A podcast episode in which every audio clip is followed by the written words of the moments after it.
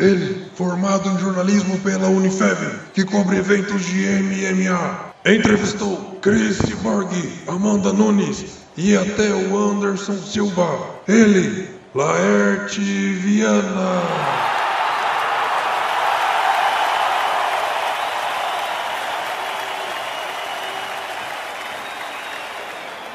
Do outro lado, quase formado pela Unifeb, faz um podcast de qualidade duvidosa. Tenta ser engraçado, mas só tenta. Ele, Andrei Andrade.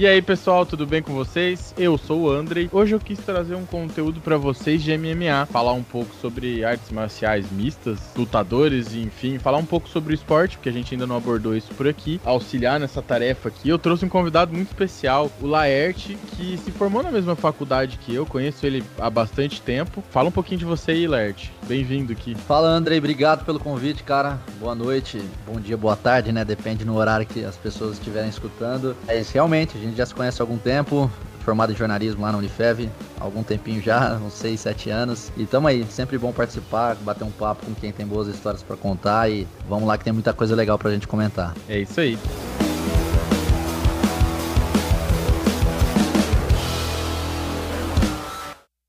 Round 1. Fight!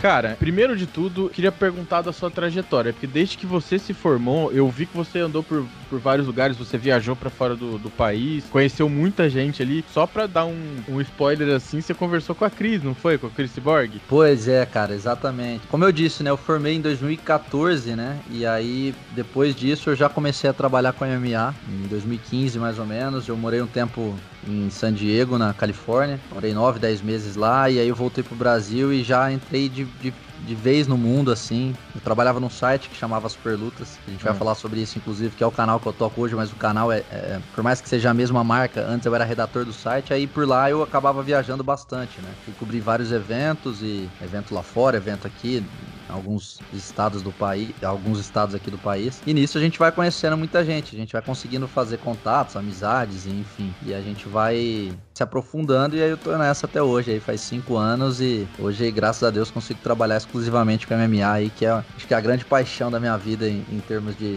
de trabalho. Nem, nem parece trabalho, porque eu gosto tanto, me divirto tanto fazendo que, por mais que seja puxado, para mim fica tranquilo. Você já foi mais ou menos em quantos eventos, assim? Ah, cara, cabeça mais de 10, assim. A, a passeio, digamos assim, eu, eu comecei aí em 2013, se eu não me engano.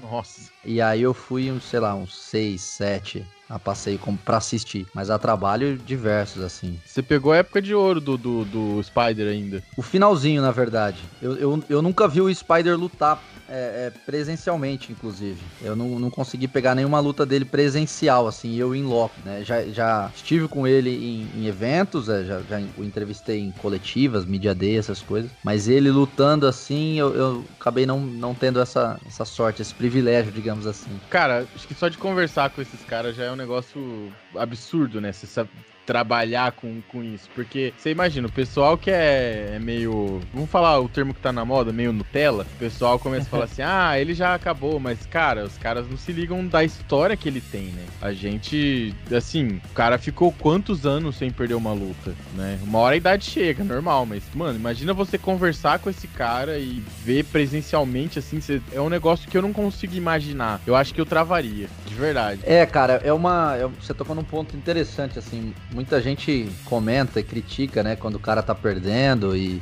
é. mas a gente esquece que o esporte de alto rendimento é assim para todo mundo, né? Na nossa vida a gente erra bastante, é, só que a diferença é que não tem ninguém ali cobrando, co aliás, cobrando tem, mas a gente não se expõe para milhões de pessoas que, que vê a gente fazer uma entrevista errada, o advogado defender uma causa errada, o médico errar uma receita, sei lá, enfim. A diferença é que o, o atleta, o esporte, o de, de alto rendimento, são milhões de pessoas que acompanham ali. E, inevitavelmente, o MMA é um esporte salvo raras exceções para jovens. A idade chega para todo mundo, o cara tem 45 anos já, é, inevitável que ele não vá conseguir ter o mesmo rendimento que ele tinha quando ele estava no auge, né? Então, mas é aquilo, né, cara? Eu, eu vejo muita gente que fala, ah, tem que parar, tem que aposentar. Eu sou de uma parcela de que eu não me intrometo, eu não, nos meus trabalhos, nos meus vídeos, eu não entro nesse mérito. Eu acho que isso é uma decisão que cabe exclusivamente ao lutador, à equipe. É ele que tá ali todo dia, ele que tá vendo como é que tá rendimento em treino. Mas o pessoal realmente precisa ter um pouco mais de compreensão, empatia, eu diria. Ou talvez respeito, sei lá. É,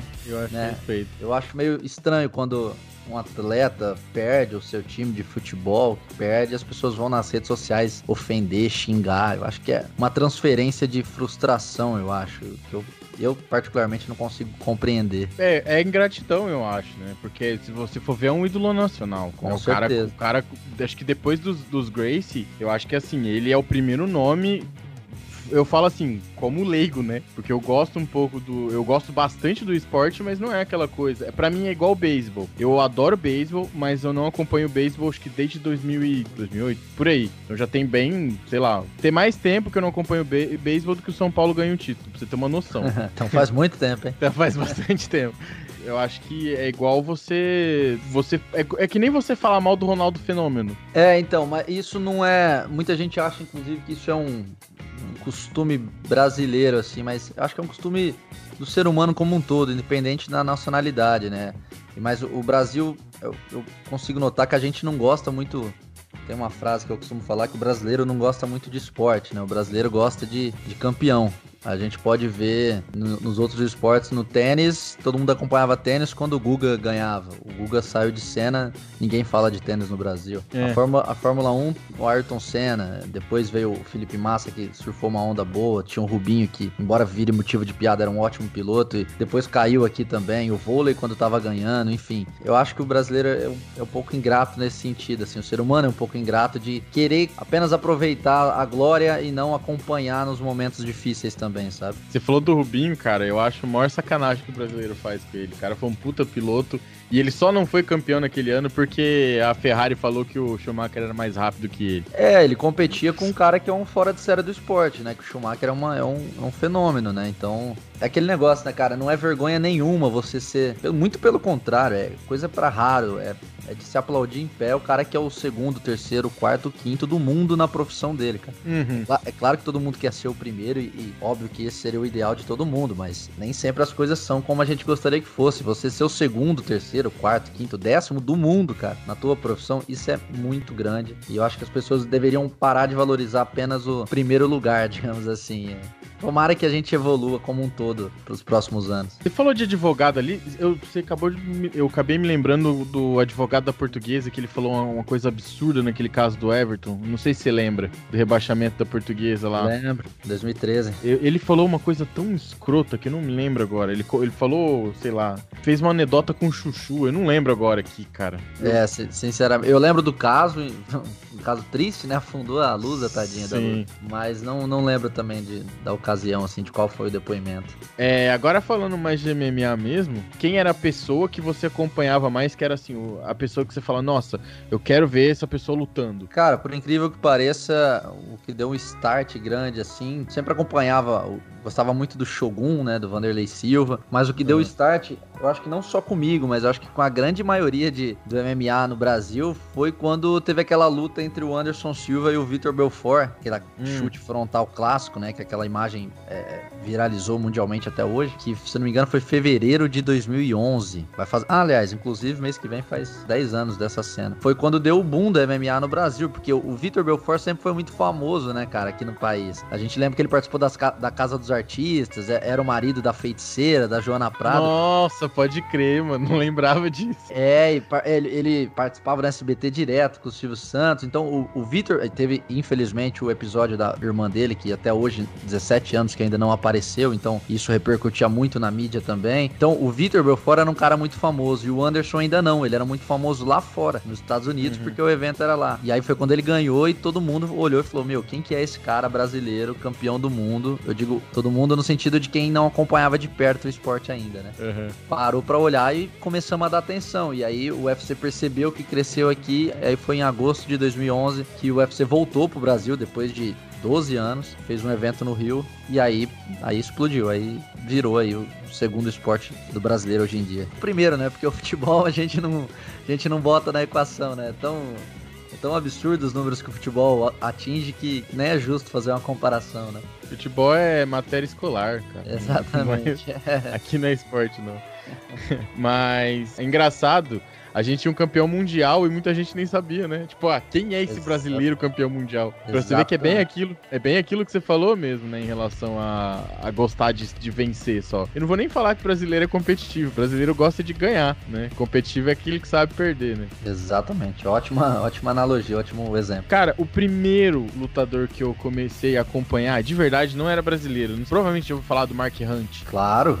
Claro, marcante. Lutou Cara, esses dias, inclusive, boxe. Então, eu comecei a acompanhar ele. Eu não lembro se ele era do Pride, não tô me lembrando agora. Lutou, Mas ele... Pride. É, então, e cara, ele tinha uma, um, um murro, é jab? Qual é o nome do negócio? É, é gancho? É um overhand que, que o do Mark Hunt que as pessoas falam, né? Que é aquele socão que ele estica, né, o braço para frente, é, fazendo um pêndulo de cima para baixo, né? Ou direto, e... que é meio do lado para dentro também. Aí, ó, já tá uma coisa, porque eu costumo chamar de soco só, né? Eu não tenho muito repertório.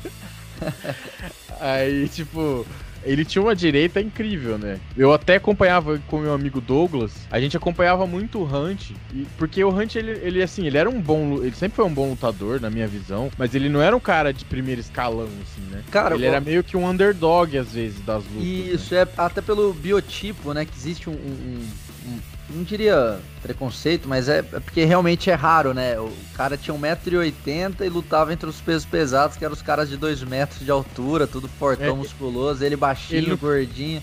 Ele não tinha nem envergadura, mano. Ele parece é, aquele exato. vilão de, de Street Fighter, tá ligado? Bracinho de jacaré, né, que a gente é, fala. É. e ele, mas ele é o que tu falou, ele tinha uma, uma, uma mão direita muito pesada, muito pesada mesmo.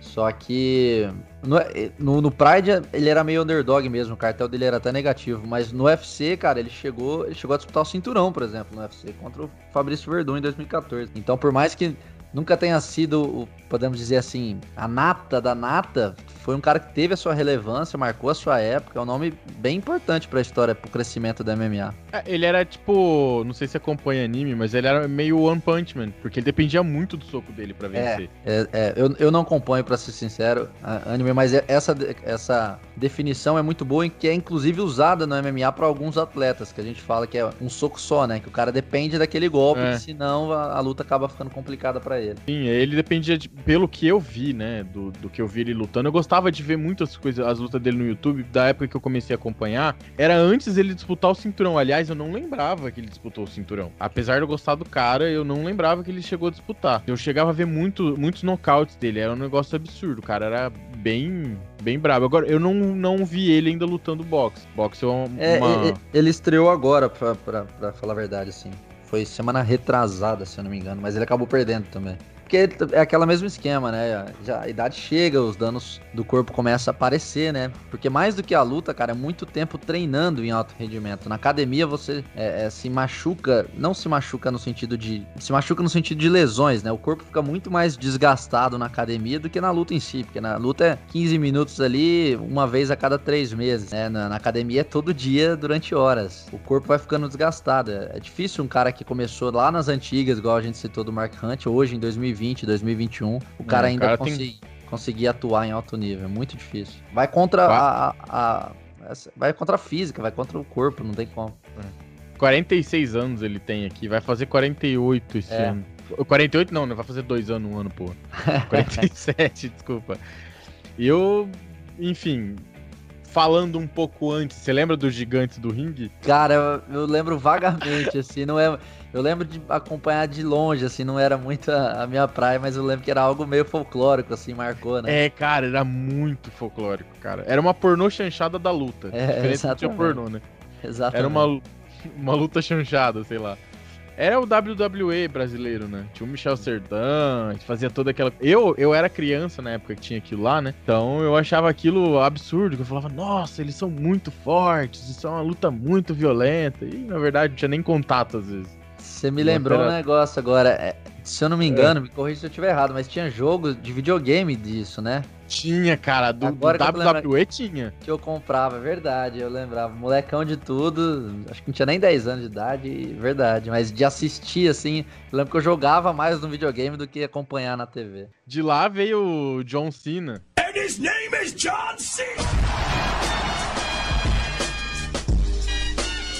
Veio o Undertaker também, tem vários outros lutadores assim daquela época. É legal o WWE porque ele, ele era, sei lá, o sai de baixo do ringue. Não sei, é uma coisa meio cômica. Assim, cara, meio... o WWE nos Estados Unidos hoje é um fenômeno de audiência, cara. Eu particular... Ainda é? Ainda é, um fenômeno. Tanto que tem alguns lutadores, ó a gente conversando em off, você tinha me dito que, que admirava bastante o Caim Velasquez, né? Caim Velasquez é um cara que se aposentou do UFC, porque, do MMA, né? Saiu do UFC porque tava com muitas lesões no corpo, é, muitos danos acumulados, e ele percebeu que já não ia conseguir atuar em alto nível porque o corpo tava danificado. Ele foi pro WWE e lá ganha muito dinheiro.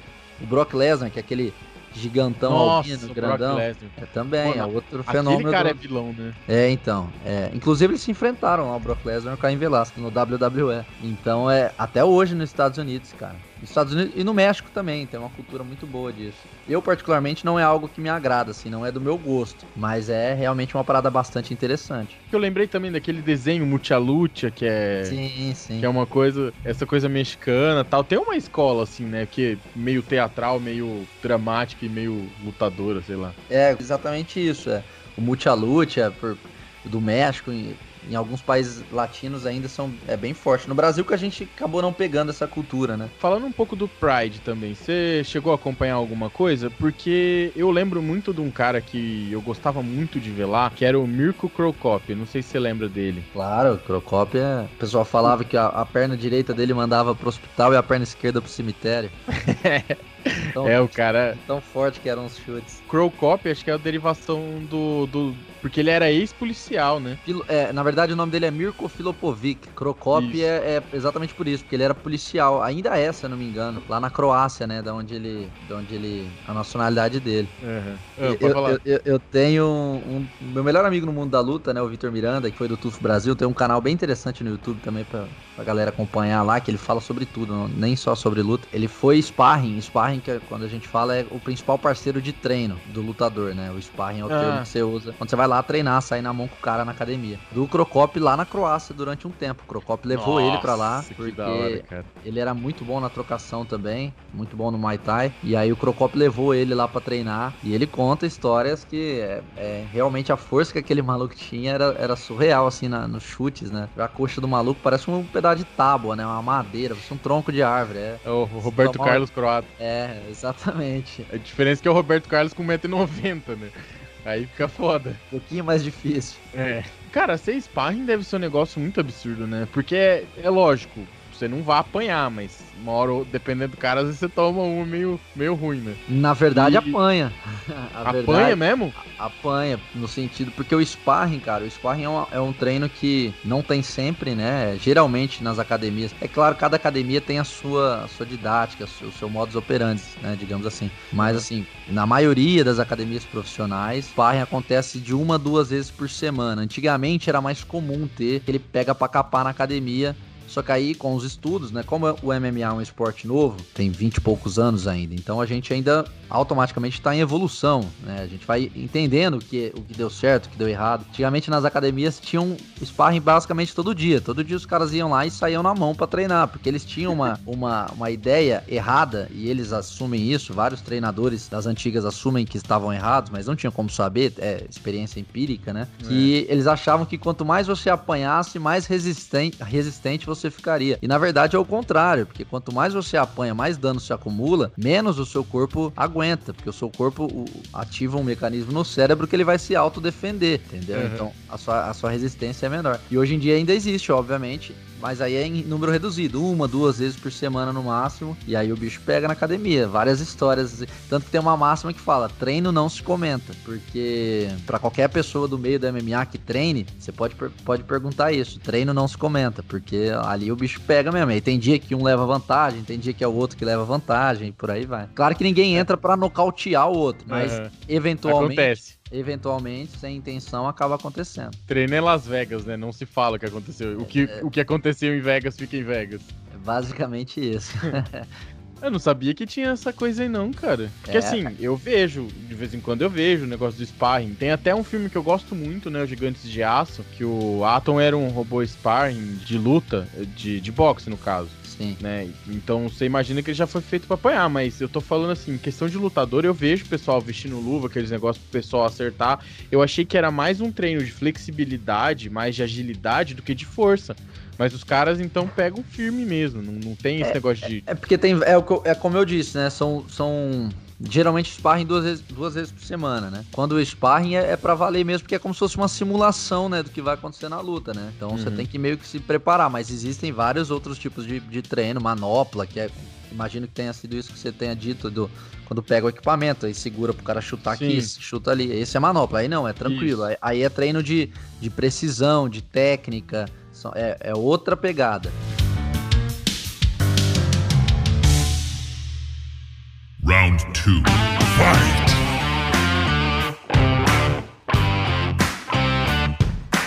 perguntar assim, do estilo de luta que você que mais te agrada. Você gosta de um, de um Gil, que é uma coisa meio. É tradicional brasileiro, né? O jiu-jitsu, né? Você gosta de um, de um Gil, mais de um Muay Thai? Você gosta mais de luta em pé, trocação? Ou você gosta desse negócio de mobilização mesmo? Sei lá, Krav Maga? O que, que mais você, você fala? Não, eu gosto de ver esse cara porque esse cara luta assim. Cara, é, é uma pergunta interessante, porque eu sinceramente acho que eu não tenho um estilo que eu goste mais, assim, é. Porque no MMA, como a gente acostuma, eu não sou muito de assistir boxe, por exemplo. O boxe hum. puro mesmo, eu não, não sou muito fã. Eu gosto mais do MMA, né? Que tem essa, toda essa questão de outras valências do esporte, né? De você poder chutar, é, derrubar, fazer jiu-jitsu, é, socar, cotovelo, clinch. Eu gosto mais disso. Não intencional, não é que eu goste mais do jiu-jitsu do que da trocação. Mas, mas gosto muito dos dois. Mas o, o lutador que eu mais gosto de assistir de repente não é nem que eu mais gosto de assistir, mas que eu. Se eu pudesse dizer que eu tenho um ídolo no MMA é o Demian Maia, né? Que é conhecido pelo Jiu-Jitsu, né? Um dos maiores finalizadores da história do UFC e tudo mais. Mas tenho vários outros atletas que a gente gosta de acompanhar, né? O próprio. Tem hoje o atual campeão do mundo, peso médio, chama Israel Adesanya, é um nigeriano que veio da trocação, que é simplesmente fantástico ver ele lutar. Inclusive, ele ganhou do brasileiro Paulo Borrachinha agora em setembro. Ele é... chegou a lutar com o Anderson também? Não lutou, ele, né? lutou, lutou, lutou foi, sim. eu lembro. Ganhou também do Anderson. Ele é muito é um... fã, não é, do... É muito, ele chorou no final da luta e tudo. Então, eu assim, eu, eu gosto muito de ver em geral, assim. Sinceramente, eu não tenho um, um, um estilo que eu gosto preferido, assim. Ah, entendi. É, eu imaginei que você fosse ter, porque, sei lá, eu tenho, assim, eu gosto ao contrário de você que não curte muito boxe, eu já gosto muito de trocação em pé. Eu não, acho é, muito massa. É, exato, é, pô, é, é, maravilhoso. Quando a gente vê uma luta 15 minutos, os caras trocando porrada em pé, entendeu? É, é, maravilhoso. Mas eu quero dizer no sentido assim, por mais que eu goste disso, pô, é, você fica ali de cabelo em pé, digamos assim, dois caras trocando porrada o tempo inteiro ali. É. Eu também gosto quando é dois caras do chão que vão técnica, um, um tenta passar a guarda do outro, tenta finalizar, então eu gosto do MMA em geral, assim, independente. Eu gosto de uma boa luta, independente se ela vai transcorrer em pé ou no chão, Sim. sabe? É, real. O que eu falo, assim, que eu não gosto, é, é, sabe aquela luta que os dois caras ficam girando, tentando buscar um espaço, tá parecendo os malucos chegando nas mulheres na balada, que os caras ficam rodeando, dá uma olhada assim, vê que a mina deu um sorriso, o cara vai, entendeu? É isso.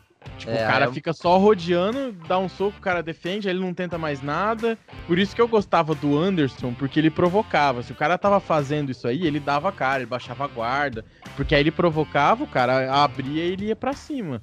Exatamente. Tem, tem luta morna, eu acho que é a pior para assistir. Não tem nada pior do que você querer apresentar o MMA para um amigo que não conhece e você pegar uma luta morna para assistir. O cara vai falar, porra, é isso que você gosta de assistir? É, e justo aquela não... luta, tipo, card principal, disputa de cinturão, é... você fala, ah, não, vamos ver comigo lá. Pega uma breja, vamos ver comigo. Aí Exato. põe lá, os dois melhores lutadores da, da, da, coisa é aquela luta bosta, Ó, aquela luta fraca. Pra eu entrar em contradição com o que eu acabei de falar, Falei, eu, elogiei o Israel Adesanya, que eu acho ele fantástico. Mas, sim, 99% das lutas dele são muito boas. Mas teve uma, em março desse ano, inclusive, contra o El Romero. E o El Romero é um, é um cubano gigante, um animal também. que foi uma das piores lutas que eu me lembro de ter visto, cara. E são dois caras extremamente eletrizantes. Todo mundo esperava uma luta eletrizante e foi uma luta muito ruim porque ficou os dois meio que com receio um de atacar o outro. Então ficou uma luta completamente morna, assim, os dois jogavam um golpe ali, aí ficava rodando, fechado, foi uma luta terrível, assim. Mas de dois lutadores que sempre fazem lutas boas. De vez em quando acontece esse, esses acasos, digamos assim. O, o, Romero, inclusive, não é mais do UFC, né? Acertou com o Bellator. É, saiu do ah, UFC agora. É, essa coisa do, do, do Bellator aí, eles estão rivalizando com o UFC, tipo, a nível de conseguir, ou eles só pegam os caras que saíram do UFC mesmo e coloca lá?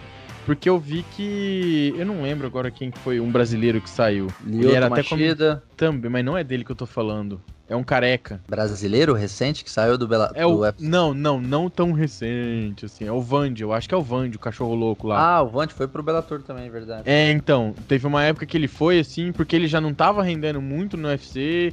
Aí ele fez uma, acho que uma apresentação meio fraca também no, no Bellator quando ele voltou. É que assim, tipo, o, no... o UFC por muitos anos teve um monopólio, né, de... de ser os maiores estarem lá, é o maior salário e tudo mais. Ainda existe uma, eu não diria um monopólio, mas uma larga vantagem, assim. É, igual a gente falou aqui no futebol, que no Brasil ninguém se compara, nenhum esporte se compara ao futebol. No MMA a gente pode dizer que nenhum esporte se compara ao tamanho do UFC. Mas em questão hum. de qualidade, existem muitos. O Bellator é um ótimo evento. Assim, é que questão de audiência, questão de números, questões de salários, realmente o UFC está bastante acima.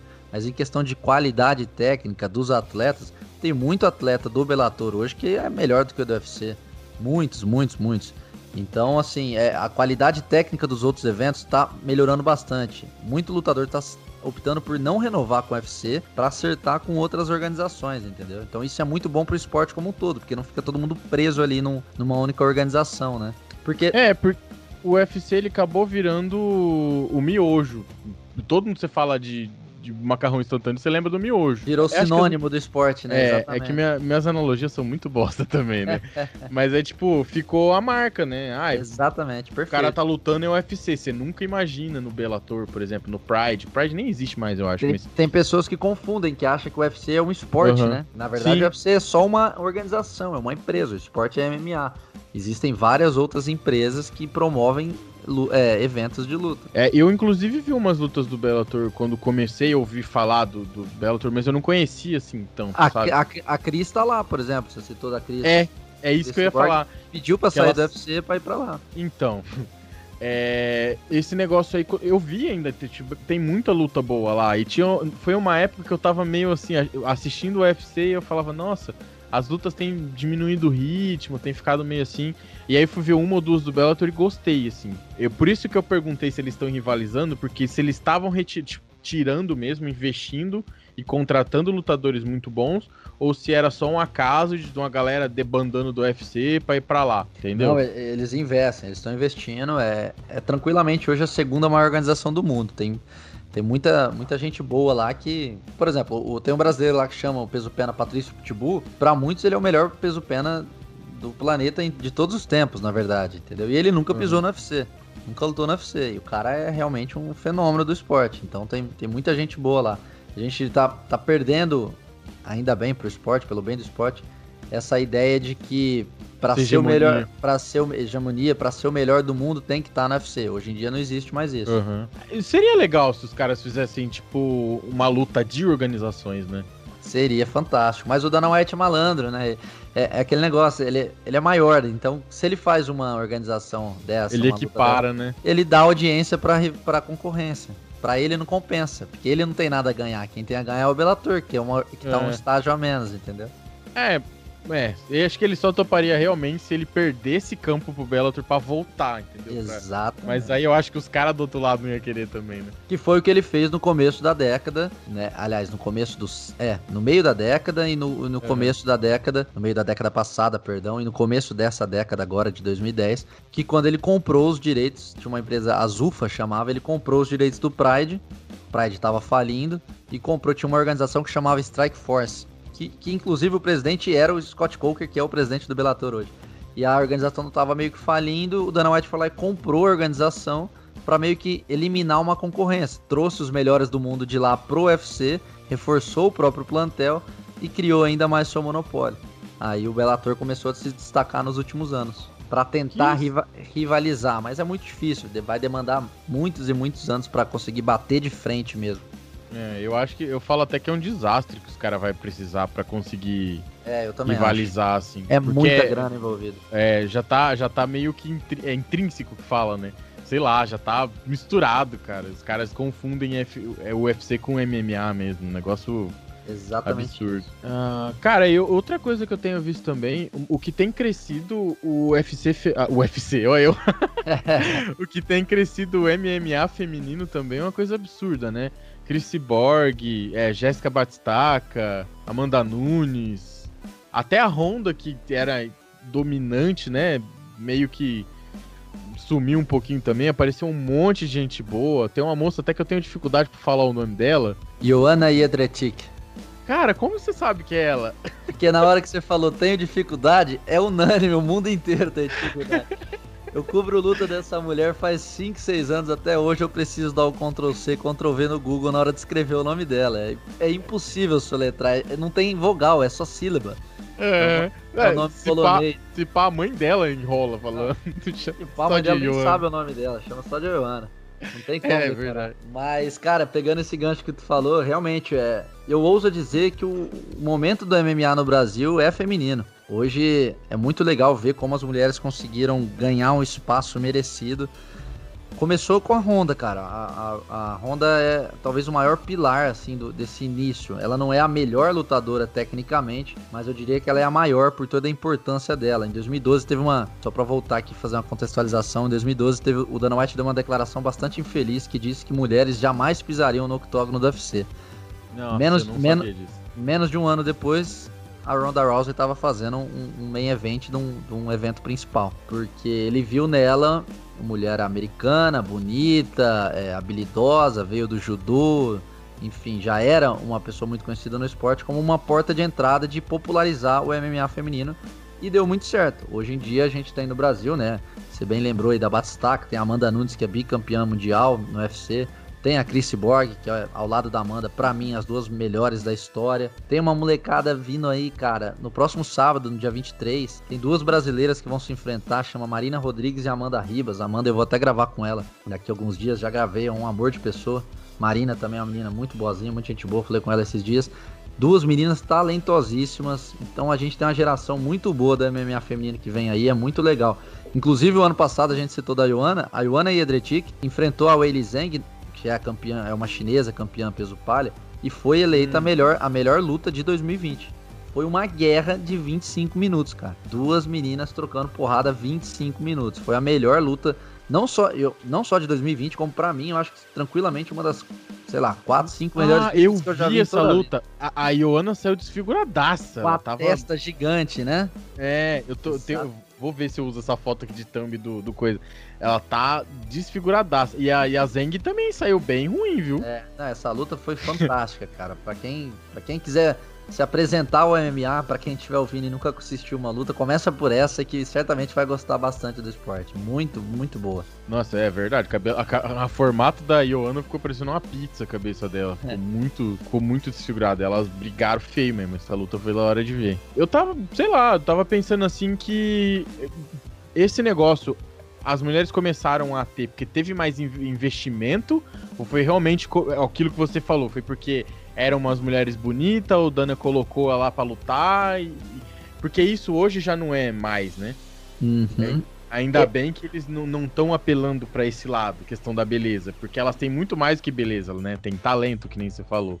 Uma coisa que no futebol isso começou a acontecer também, né? É uma elas, quebra elas, é, quebra é, de paradigmas, né? Exato, é um preconceito que vai caindo com o tempo, né? Por sorte, o mundo vai evoluindo e no esporte a evolução acompanha. Então as pessoas começaram a entender que aquele papo de mulher onde, é onde ela quiser é real. Se a mulher quiser ficar 15 minutos trocando soco com outra mulher, é direito dela dela. Não por isso ela vai ser mais ou menos técnica que um homem. É, a gente vê muito cara aí que é, que é ruim, que, que não é bom lutador. Então não tem Exatamente. nada a ver com, com.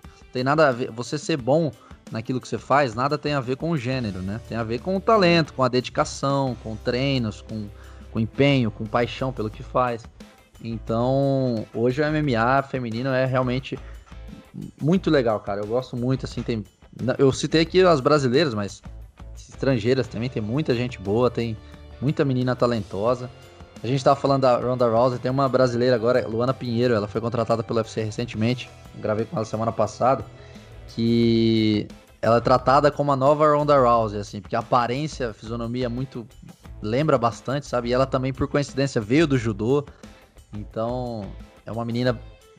Eu acho que a gente vai ouvir falar bastante o nome dela ainda para quem acompanha MMA nos próximos anos. É, eu, tô, eu dei uma googlada aqui, o braço da mina é maior que o meu, bicho. Brabo mesmo. Luana Pinheiro, muito boa essa menina. Boa, carismática, boa de entrevista. Então, a gente fala que é o pacote completo, né? Porque o, o, é. o esporte como um todo evoluiu muito, né? Hoje a pessoa não pode só querer entrar lá e, e sair na mão. Se você é. não souber se autopromover, ter uma rede social ativa, saber dar entrevista, você fica para trás. É, isso é verdade. A mídia hoje é bastante importante, né? Sempre foi, mas é, hoje, hoje ainda ganhou, mais. Hoje ainda mais.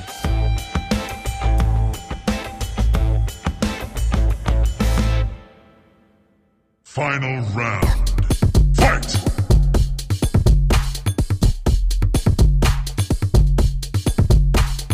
Pra finalizar aqui, cara, vamos montar o lutador ideal, a lutadora ideal, sei lá? Porra, ótima pergunta, vamos, vamos. É, o Gil. O Gil de quem você acha assim? Cara, Demian Maia. Eu colocaria Jiu-Jitsu do Demian Maia. Pra mim é o, é o melhor da história do MMA, inclusive. Demian Maia? Demian Maia. Gente finíssima. Formado em jornalismo também, inclusive. Então, é mentalidade. Mentalidade, Conor McGregor. Ah, esse cara é. Como um todo, não só dentro do esporte, mas acho que principalmente fora. Ele transcendeu o mundo do MMA e. É. meio que ensinou a galera como é que não como é que tem que se promover, porque não é todo mundo que vai fazer igual ele, mas ele ensinou que a importância de você saber se promover, quantas casas você pula se você soubesse promover, independente de ser de um jeito ou de outro. É, ele é meio. Ele tem um quesinho de semelhança com. Eu não lembro aquele cara que brigou com o Anderson Silva. Charles, Charles Sonnen, é. É isso mesmo, do, cara. Do trash, do trash talking, né? Ele sabe é, provocar muito bem, né? Exatamente. Ele tem um quesinho disso aí, né? Eu acho. Se o cara souber usar isso aí, é legal também. E chute. O chute de quem que você pegaria aqui? Cara, eu acho que do Crocop, a gente citou. Acho que talvez é. seja, seja um dos mais emblemáticos. Ou do Edson Barbosa. Edson Barbosa é um, é um brasileiro peso leve que tem talvez o nocaute mais bonito da história do UFC. É claro que essas listas são subjetivas, eu posso achar um, outra pessoa pode achar outro, isso é normal. Mas se alguém digitar aí é, no Google Edson Barbosa, nocaute UFC Rio de Janeiro 2012. Digitem no Google isso que vocês vão dar uma olhada. Um chute rodado e ele é, é um bom kicker. Chuta muito bem. Nossa, mano, esse foi. O cara caiu apagadaço. Parece que ele caiu... chutou um interruptor de luz, o maluco pagou na hora. Caiu com o braço duro, assim, dos lados. Uhum. Nossa, é, realmente, esse aqui dá pra, dá pra colocar também. Mas e, perna, ele é, a... e ele é muito bom, ele é muito bom, bom striker mesmo, né? Só por causa desse, desse lance não. Ele, toda a luta dele, ele, é, ele tem uma boa, um bom jogo de, de chutes. Vamos colocar uma perna de cada um pra ficar legal aqui. E aí, aí a gente coloca o wrestling. Wrestling de quem? Ah, Khabib Nurmagomedov. Habib, né, na verdade, a pronúncia certa é Habib Nurmagomedov, é o russo invicto, 29-0, amassou todo mundo que enfrentou até hoje, Conor McGregor, Justin Gate, Dustin Poirier, próprio Edson Barbosa que a gente citou aqui, ele já venceu. É realmente... Ele é novo também, né? É, 30 anos, se aposentou agora, cara. Ele, o pai dele, infelizmente, acabou falecendo. Ele tinha uma ligação muito forte. Ele é lá do Daguestão, da Rússia. O pai dele era o grande mentor da carreira dele e, infelizmente, acabou falecendo de Covid-19. E ele falou que não vê mais sentido em lutar, porque ele fala que lutava pro pai, não lutava para ele. E é um fenômeno. É um fenômeno. 29-0, ninguém nunca nem chegou perto de ganhar dele. Ele lutou com o John Jones? Não, ele é peso leve. John Jones é peso meio pesado. Ele, ah, ele luta com 70 quilos. Eu vi uma luta dele, eu só não lembro com quem era. É foda de ser leigo, porque você lembra dos caras, mas você não lembra tanto. Pro, assim. provavelmente assim. deve, pode ter visto contra o McGregor, que viralizou bastante e tal, mas é. 29-0 quando eu falo é 29 vitórias, nenhuma derrota. Ah, tô ligado, tô ligado. Nossa, o cara, caramba. Vamos colocar a trocação aqui pra finalizar o nosso monstro. Ah, trocação, acho que Anderson Silva, né, cara? No auge, é claro. Acho que foi uma das questão de timing, precisão, reflexo. É, eu sou da tese de que a, a precisão sempre vai bater a potência, cara. Você pode ser o cara mais forte do mundo, a precisão sempre vai bater a potência. Então, Anderson Silva, acho que no auge foi uma das coisas mais bonitas que a gente teve o prazer de poder acompanhar no esporte. Beleza, cara. Acho que tá montado no monstro, nosso monstro aqui. O Gil do Demian Maia, a mentalidade do Conor McGregor, o chute do Crocop, uma perna do Crocop, outra do Edson Barbosa, wrestling do Khabib Nurmagomedov e a trocação do, do nosso Spider aí. Acho que tá bom, né? Imagina encontrar um cara desse dentro do, do octógono. Tá louco. só, nem se eu só se eu fosse juiz, aí tá de boa. Cara, eu queria muito te agradecer, Laert, de verdade mesmo. Foi uma conversa bem legal. E gostei um pouco de saber, assim, sobre os termos que você falou, sobre umas coisas que eu não sabia aí, inclusive falar o nome da Ioana, que eu não sei ainda, mas. é, queria te agradecer, cara. Deixa tuas redes sociais aí, deixa o teu canal, deixa teu arroba no Instagram, sei lá, vende teu peixe aí. Show de bola, cara. Obrigadão primeiro é, obrigado de verdade pelo convite, sempre muito bom bater um papo. Acho que você mentiu um pouco no começo, você falou que era leigo, mas, pô, falou com naturalidade aí, falou bem pra caramba sobre esporte. A conversa acabou fluindo, a gente nem viu a hora passar. Vendeu meu peixe aqui, eu queria o pessoal deixar aqui, eu tenho um canal no YouTube lá, canal de Super Lutas, só digitar Super Lutas lá vai estar. Tá Vai estar o canal lá para quem quiser acompanhar. É realmente nichado, eu falo sobre MMA, então é no caso para quem quer, que já acompanha o esporte ou quer, quer começar a acompanhar o esporte. Toda semana eu levo algum entrevistado lá, algum nome bacana, relevante do mundo da luta. Tem o Instagram também do Superlutas, arroba Superlutas. O meu Instagram pessoal, lá, arroba Laerte Viana Venâncio, tudo junto, né? Um pouco grande. Então, quem quiser acompanhar mais, quem quiser saber, tá lá, tem tudo lá. Eu vou atualizando nas redes sociais, tanto no profissional quanto no pessoal. Toda a minha trajetória, digamos assim, tem muita coisa para trabalhar ainda. Ó, só uma pergunta: é Viana com um N só, né? Viana com N só, é. Então não é tão grande. Se fosse com dois N, ia ser muito grande. Pior que o da minha mãe é com dois e o meu é com um. Não, não consigo entender. Caramba, não sabia disso aí, não. É bizarro. Mas é isso, cara. Obrigado. Pessoal, vocês que escutaram a gente, é, a gente vai tentar trazer mais conteúdo de MMA aí, pra trazer conteúdos diferentes. Eu queria agradecer a todo mundo que escutou a gente. Vai lá, dá uma conferida no canal do Laert também, é muito bom. Cara, ele conversou com a Chris Borg, cara só pra falar uma pessoa. Tem uma galera que ele conversou de bom lá, então não deixa de prestigiar, não. Laert, mais uma vez, um obrigado e até a próxima semana, gente. Falou! Valeu, estamos às ordens aí. A gente volta numa próxima oportunidade.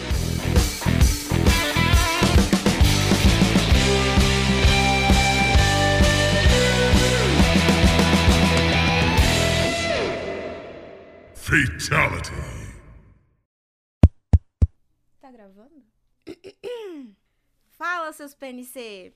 Obrigada por ter ouvido esse episódio. E se você é novo por aqui, nós temos novos episódios toda quarta. Para de ser PNC e dá uma força aí, valeu? Até o próximo episódio.